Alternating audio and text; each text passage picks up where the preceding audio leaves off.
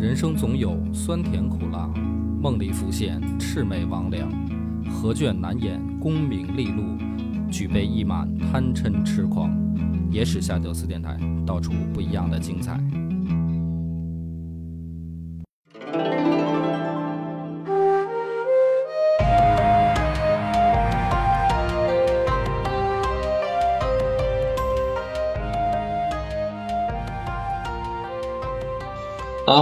收听《野史下酒》，我是主播恶八波。我们今天咱们聊传奇谈，嗯，也是一个老坑，就是调剂嘛。前一段时间吧，流行一个剧叫《庆余年》，嗯嗯，嗯很火，特特别火。我看了看，我觉得一开始我以为是穿越嘛，然后后来发现不是，后来发现是科幻，对吧？那么古人有没有这种穿越的？不知道啊，应该有吧？应该有，但是不多。今天咱们讲的就是一个古人的穿越故事。穿越到未来，穿越到他的古代啊。这个事儿呢，实际上是也是《唐宋传奇》里面就是比较经典的一篇，但是知道的人不多，因为读完了以后呢，觉得这个故事不知道他想说什么嗯啊，是这么样一个题材，叫呃《秦梦记》。嗯《秦梦记》呢，主人公啊是唐朝太和年间的一个官吏，嗯唐两唐史书上没有他的传，就查不着这个人，所以他留下来，其实最后就是靠他这个文章，这么一篇小说。那就不卖关子了，这个主人公叫沈亚之，嗯，你要没传，肯定大家。沈亚之说呢，他在太和初年的时候，呃，出长安城到这个驼泉这个地方，哎，这是太和是一个年号啊？太和应该是文宗的年号啊唐文宗的年号。呃，一共太和一共九年。那么太和初呢，因为古人他说这个记录的时候啊，说某某年初、某某中或者某某末，就是把这个年号取它的这个比例。嗯比如说太和一共这个年号用了九年，那么太和初应该就是太和元年到太和三年。嗯那么呃这也是一小知识点，等于你问到这儿，我就多讲一句，就是说，如果你大家以后在看呃历史的小说或者这个史书的时候，史家记录这个时间有两种方法，一种是精确记录法，比如说太和元年，嗯，这就是你可以知道它到底是哪一年。那么比如说，如果是太和初年，那么这么写的话，它记录的时间一定是太和这九年都过完了。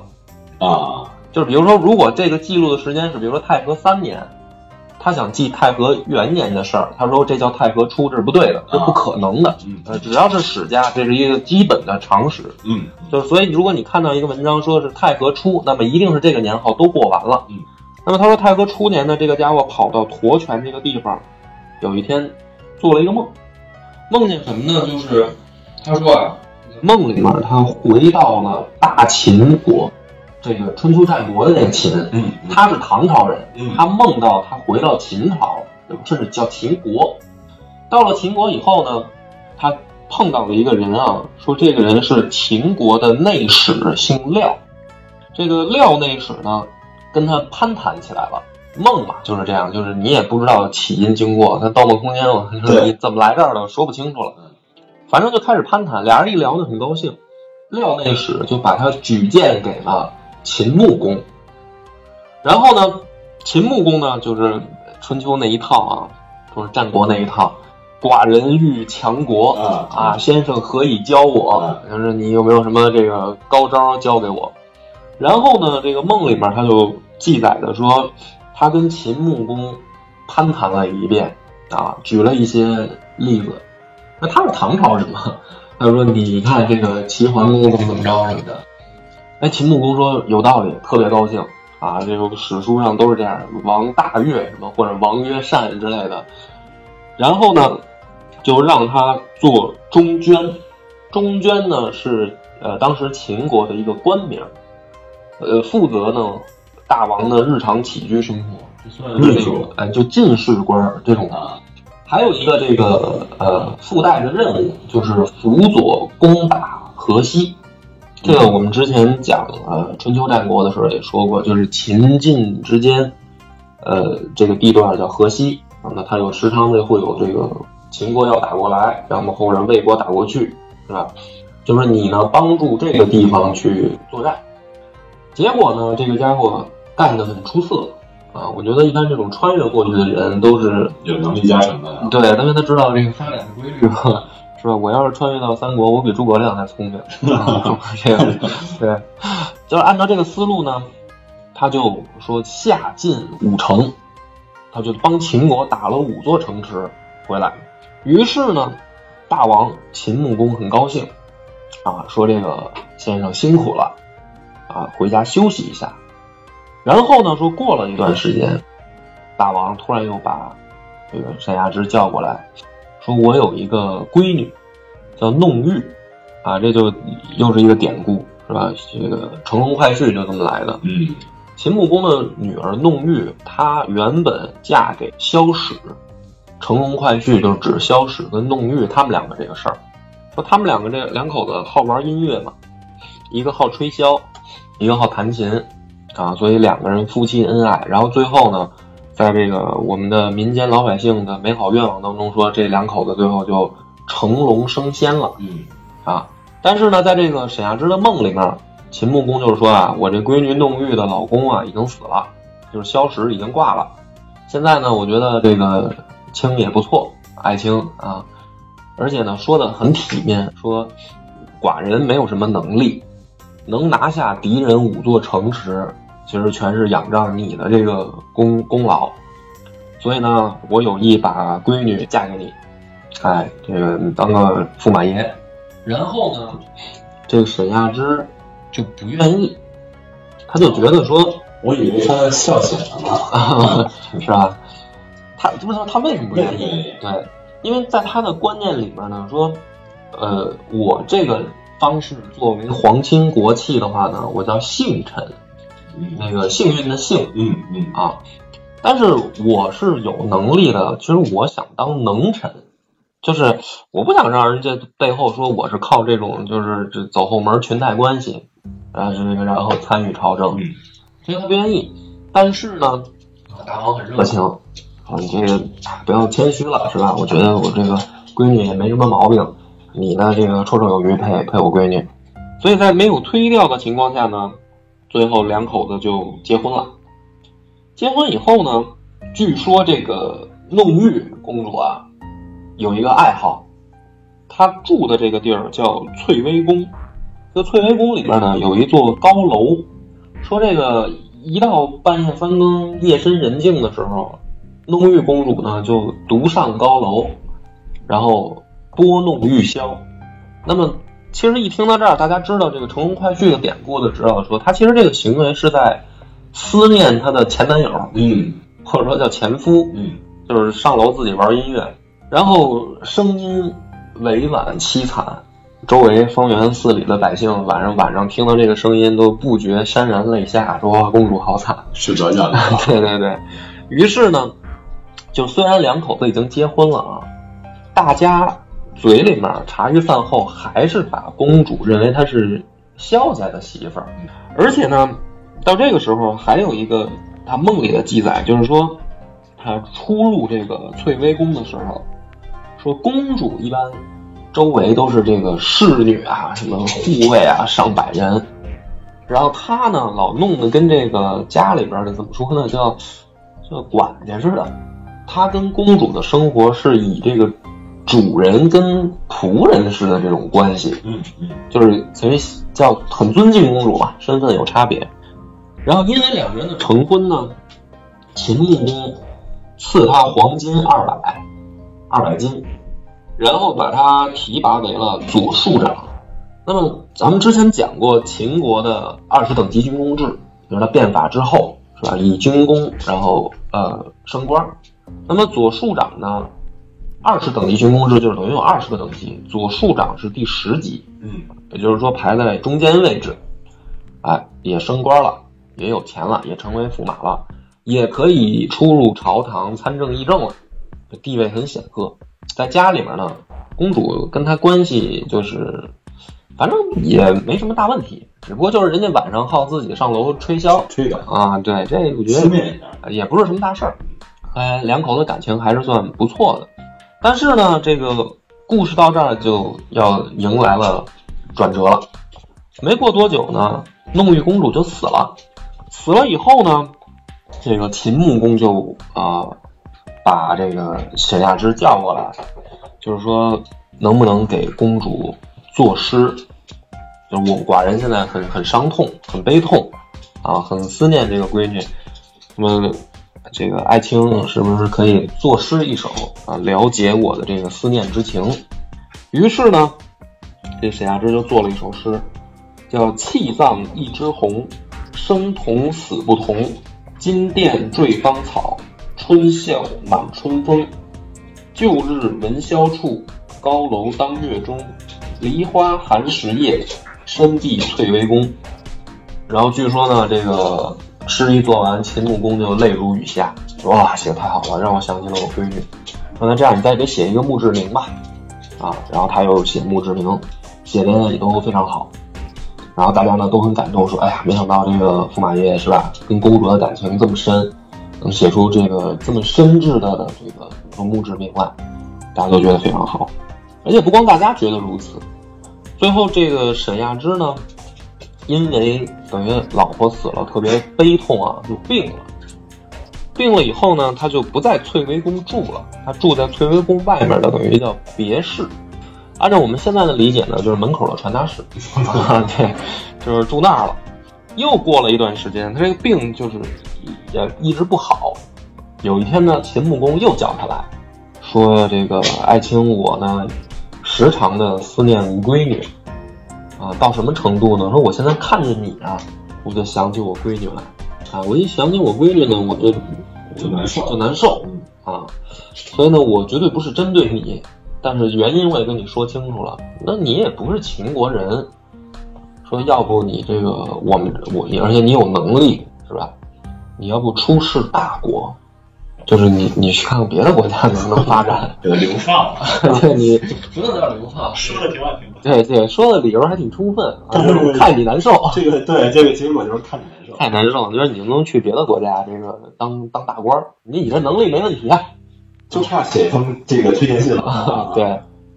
然后呢，这个沈亚芝他就说了一段这个，他说臣呢也没有什么功绩，得大王的信任，还把公主嫁给我，然后我担任这个左庶长啊，其实心里也也是时常惶恐啊。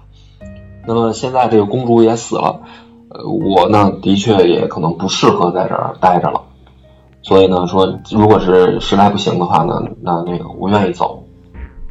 于是呢，给他办了一个呃很盛大的欢送宴会。在宴会上呢，大家这个跳舞唱歌，本来是想这个欢送他，但是呢，乐声凄凄厉，不能叫凄厉凄惨吧，就是大家觉得这个音乐当中听起来会让人觉得很悲伤。秦穆公呢也也不太高兴，就说：“哎呀，这个挺好一件事儿，怎么把气氛搞成这个样子了？”说这个爱爱旭，你能不能再给大家这个做一首歌词？哎，就又写了一个歌词。然后秦穆公就说：“说这个，咱们看来这个缘分就到此为止了。”就派人呢开始把沈亚之送出函谷关。那送到这个函谷关口的时候，沈亚之就跟这个送他出来的官员就说：“说行了，就送到这儿了。啊，因为咱们老说春秋战国的时候说，你这个出了函谷关，就出了秦国了就。出了老秦地界了啊，就是说就到这儿为止吧。说完这句话，哐当，梦就醒了。醒了以后呢，这个沈亚之就思索这个梦梦中的这个所有的情境是吧？带兵打仗，然后当了驸马，然后最后又离开秦国。他就把这些事儿呢告诉他一个哥们儿叫崔九万。这个崔九万呢是一个博学多才的人，而且呢会占卜。于是呢，这个崔九万就跟沈亚之就说啊，说你这事儿啊必有原因。嗯哥们儿呢给你起一卦，嗯一算呢说，哎，明白了，说你这个去的这个地儿啊，出差这个地儿驼泉，据说呢是秦穆公的和这个弄玉公主的墓地陵寝所在，就在这个驼泉的地底下。所以说，那看来你的这个梦呢，并不是就是胡胡思乱想，一定是神人感应，让你做了这样一场梦。然后呢，最后这个沈亚芝就感叹说：“哎呀，这个弄玉公主既然在大家的传说当中已经成仙了，怎么在我的梦里就又死了呢？是吧？就是说，如果她要不死，我这个梦的这个这个结局应该不会迎来转折啊，嗯是吧？应该是一美梦。那么这故事到这儿就完了。所以呢，好多人读到这个故事，读到这儿以后，就觉得说，作者到底想表达什么呢？没太明白啊，或者说，比如说，广明，你现在听了这个故事，嗯，你感觉这个作者想表达什么？你随便就改猜，或者说你觉得这故事想说什么？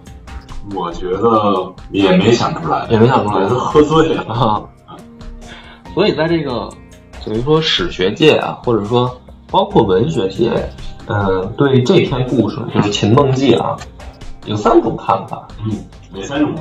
第一种呢，三分之一的人吧，就但凡读过这个故事的人，有三分之一的人会认为说这是作者啊在炫技。炫什么技呢？就是它里面有好多呃自己做的诗词，有的人就认为说这个作者实际上是心里面用贾宝玉这话憋了几首骚诗，啊，这个写点那个男女感情的这种东西他抒发不出来，他就借了这么一个题材写了一个爱情故事，啊，一些这个文人的臭流氓幻想，是吧？就是哎，他还跟弄玉两个人还发生点故事什么的，这个听起来好像很合理，嗯，对吧？就比如说，如果比如我现在做梦，我就梦到我这个回到这个春秋之前，是吧？跑到越国去，找到西施，嗯，然后跟。跟跟范蠡我们两个争一争，是吧？那么，然后我再写一些这个美好的诗词，歌颂一下我跟西施的爱情，是吧？但是呢，明显啊，这种说法我觉得很扯淡。这种说法吧，看起来合理，但实际上写东西的人、写故事的人啊，就但凡你写小说，你就你就会有一种感觉，就是说，如果真的是这个目的的话，没必要搞这么复杂。你可以直接去这个记录一个你跟青楼女子的那个 故事，然后把你的诗附在下面，这是也是成立的，是吧？写的好一点，没准你还能成为刘永。就是你没必要说那个搞搞这么多古人出来。嗯，那么另一种，这第二种说法就是说，呃，他在讽刺时局。怎么讽刺呢？哎，这个就是可以解释一下的破题的点。他这个故事当中的这个遭遇啊，穿越到秦朝的这个遭遇，跟历史当中的秦穆公所记载的给大家的印象是截然相反的。怎么叫相反呢？首先，他这个故事里面乍一听啊，大家被这个弄玉公主吸引过去目光了啊，这个。但凡拍个网剧是吧，你得女主角好看，所以就是这种穿越剧主要看女主角。但实际上呢，这个故事细细品味起来，发现有蹊跷。什么蹊跷呢？有几点。第一个是说，秦穆公本身是很重视人才的。嗯，在战国时代，就是春秋战国整个是秦朝的，呃，注这叫什么？它转折点啊。因为有一种说法说，这个春秋五霸之一秦穆公是可以列入其中的。嗯，那么整个秦朝强大起来的一个转折点就在秦穆公。转折的原因就是秦穆公很重视人才。但是在这个故事一开篇，他刚刚回到秦国的时候，这不是也是君臣二人之间有一个促膝长谈吗？然后他举齐桓公这个例子，秦穆公也很高兴嘛。如果按照真实历史的记载，应该是说拜为上大夫。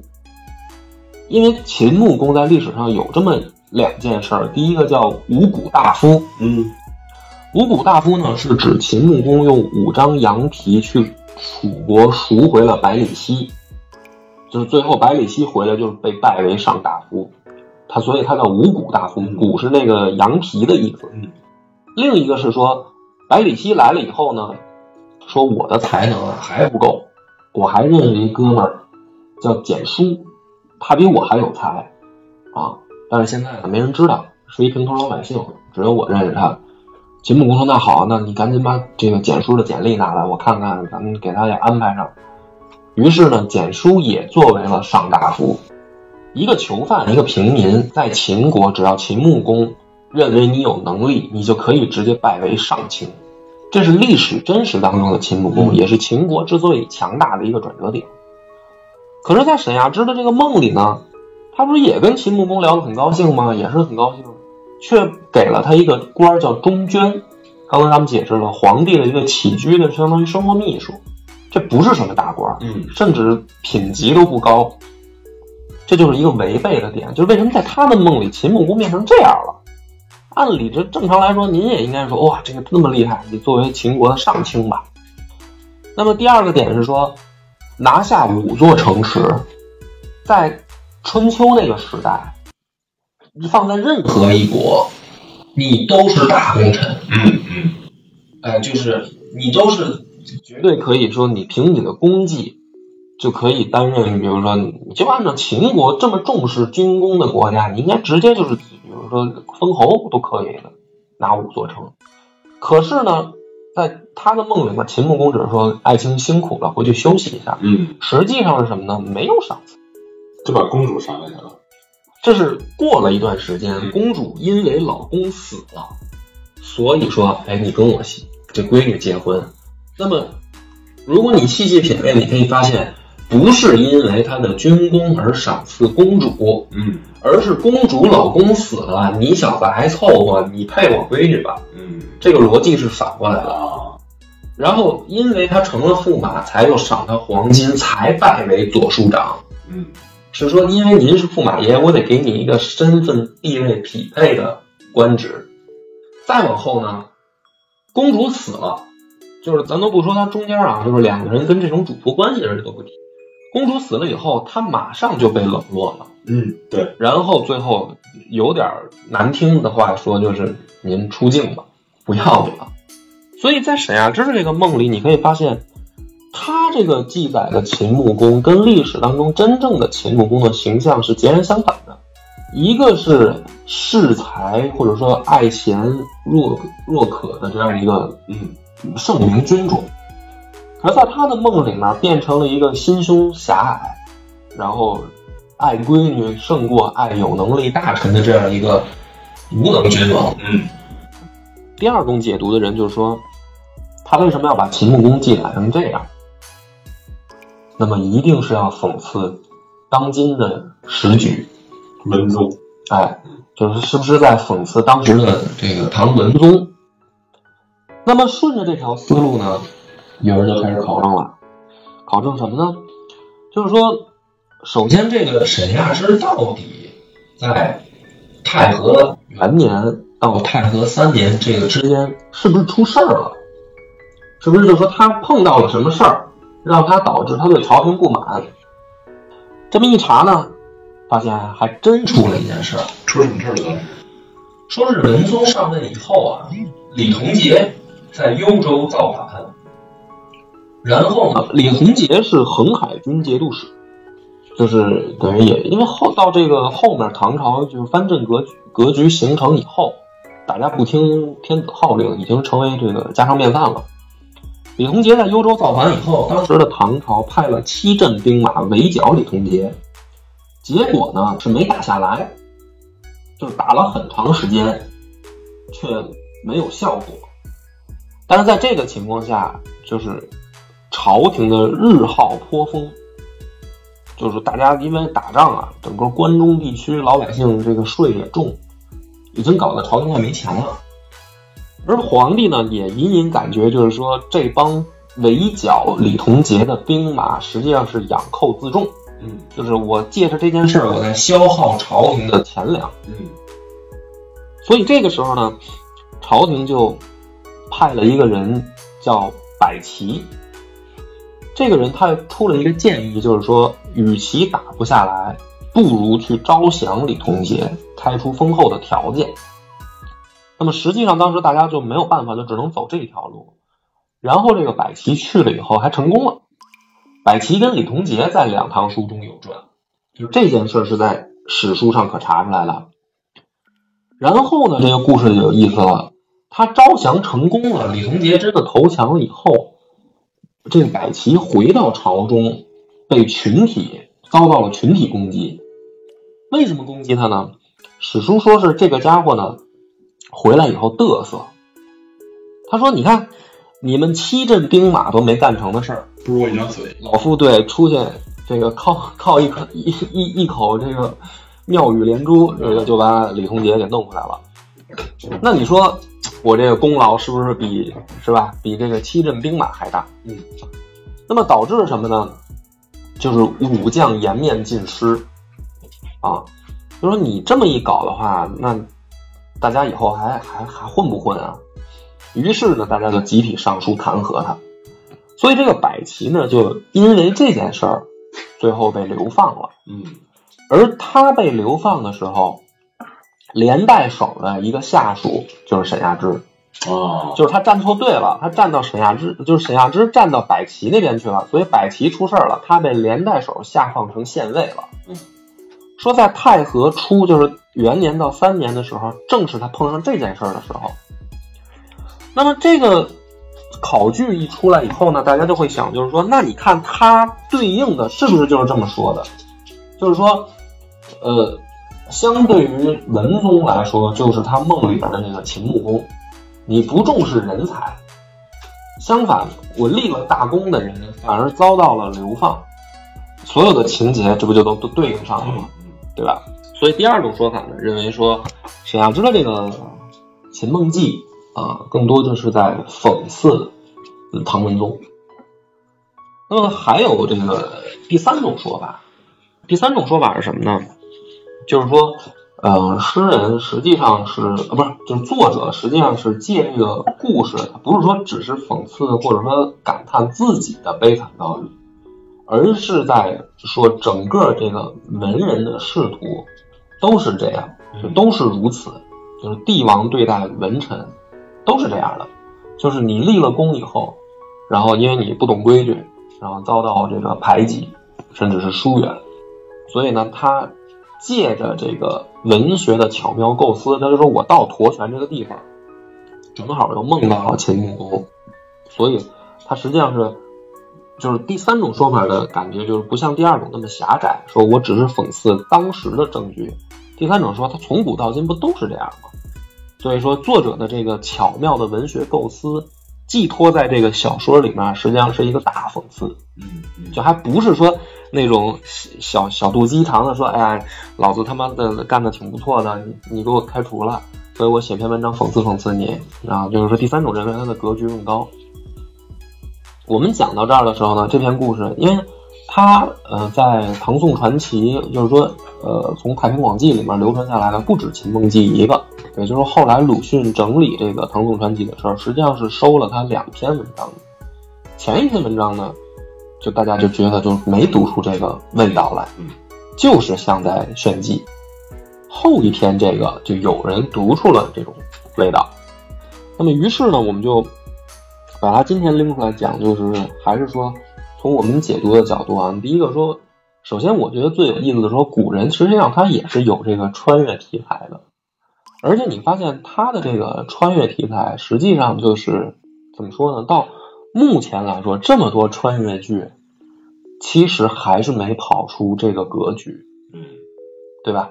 就是你想你写穿越，你你能你能怎么写？你看，我们你敢怎么写？哎，对你敢怎么写？就是你写到最大的限度是什么？我我比如我们从开始知道有穿越剧来说到现在啊，有两种，对吧？第一种跑去古代谈恋爱的，是吧？那个什么那个从最早那个跑到明朝穿越那个什么穿越时空的爱恋吧，那个叫还是什么？就是跑回去找到朱允文那个谈恋爱那女的，徐峥演的朱允文那个没看过。啊，没有，那是最早一部穿越剧。哎，就是基本上就是属于跑到古代谈恋爱，对吧？哎，这个文章有，对吧？跟弄玉公主谈恋爱，这都基本不可能的，因为这个乘龙快婿这个事儿，就是说，你你怎么可能想象说你能把他们两口子中间还插进去一段爱情故事？哎，他写出来了。还有一种是什么呢？穿越回古代改变历史走向的，嗯，是吧？就是说这个我参与这个国家大事儿啊，包括日本都流行这个说穿越到战国时代。然后这个自己变成了织田信长什么的，小小那会儿还有看的神话，也不也是吗？呃，神话有点那意思对，但是那也是属于谈恋爱的，也没改变什么这个就回忆刚开始以为是要改变历史啊，对对，所以这个整个他的这个从文学的怎么说呢，叫构思来讲的话，其实它值得被讲出来。因为你会发现唐宋传奇里面，大大家其实更多的都是在炫，就是什么炫，呃，叫展示自己的想象力，对吧？那么你就从这个角度评判的话，沈亚之这篇文章，他的想象力是足够的，就是不亚于聂隐娘啊、什么红线啊这些的想象力。另一个就是说，他这个胸中的褒贬，就是什么叫褒贬？就是说，你对于一个既定的人物的印象，你敢不敢打破它？就这个是文学创作的。比如说，我们一想起这个秦始皇就是暴力。是吧？就是这个横横征暴敛，然后疯狂的呃奴奴役老百姓这么一个形象。假如说他已经成为定格了，那么你敢不敢在你的小说当中打破这个形象，而且还写的有意思？比如说，你你可以把这个嬴政写成一个含情脉脉的汉子，一个小矮子，是吧？而且武功高强。我不是打不过荆轲，我是不忍心杀他，嗯，所以我假装不小心被他砍中一剑，怕他自尊心受伤。就你敢不敢这么写？他其实就是这么做的，就是因为很多人可能已经不了解秦穆公了，所以你就觉得，哎呀，这个，你比如说，你如果让你穿越回三国，像你说的啊，穿越到三国，对你敢不敢把这个诸葛亮写成一个小人，是吧？就诸葛亮《出师表》已经盖棺定论了，是这个鞠躬尽瘁，死而后已。好，我你你穿越回去，你敢不敢写说，嗯，诸葛亮他心胸狭隘，所以他故意排除异己，把庞统害死在落凤坡了，对 对吧？你敢不敢这么写？不是你写出来以后，大家也不认同，因为他这篇文章大家也不认同，就觉得秦穆公不是这样啊。然后他不就顺利带出了他自己的目的吗？说那我为什么这么写呢？你们就琢磨琢磨滕文公干什么操蛋事儿了呗，是吧？哎，那。这就是巧妙的构思，嗯，所以说这篇文章作为唐宋传奇里面，其实是值得一讲，就但是很多人都不知道，嗯，所以今天的故事到这结束，感谢大家的收听。我们的微信公众号叫“柳南故事”，柳树的柳，南方的南。如果还没听够的朋友，欢迎您来订阅关注。